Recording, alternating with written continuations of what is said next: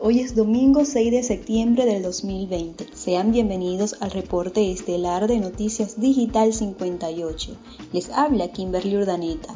Repasamos los titulares informativos de la jornada de este domingo, información que usted puede encontrar en nuestro portal web. Iniciamos con el acontecer nacional. PDVSA asegura que buquetanque varado en Golfo de Paria no representa un peligro para el ecosistema.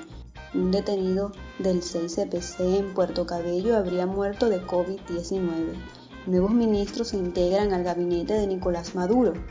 El presidente del Tribunal Supremo de Justicia venezolano da positivo por COVID-19. Diosdado Cabello no ve factible que la Asamblea Nacional Constituyente elabore un proyecto de constitución antes de diciembre.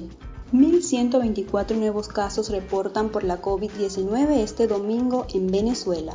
Maduro anunció flexibilización amplia de la cuarentena a partir de este lunes. Gobierno venezolano funda el Instituto Simón Bolívar para la Paz y Solidaridad entre los Pueblos. Con estas informaciones entramos en materia internacional.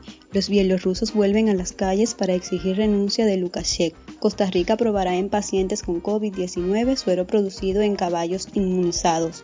Rescatistas chilenos descartan signos de vida en edificio derruido en Beirut. Una clínica colombiana ofrece tratamientos basados en cannabis medicinal.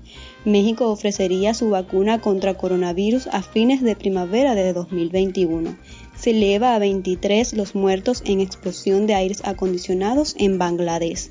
El Papa dice que el chisme es una plaga peor que el coronavirus.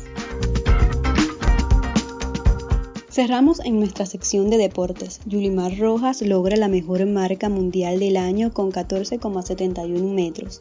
En el Tour de Francia, el francés Peter se corona en los Pirineos y Popagar anima la general. Gasly logra en Monza su primera victoria en la Fórmula 1.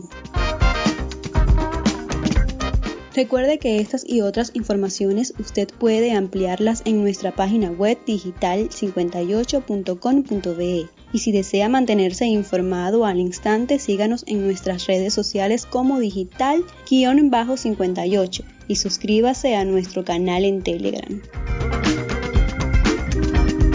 ponemos fin a este reporte meridiano y le invitamos a estar atento a la información que se publica en nuestro portal web. Narró para Noticias Digital 58 Kimberly Urdaneta. Hasta luego.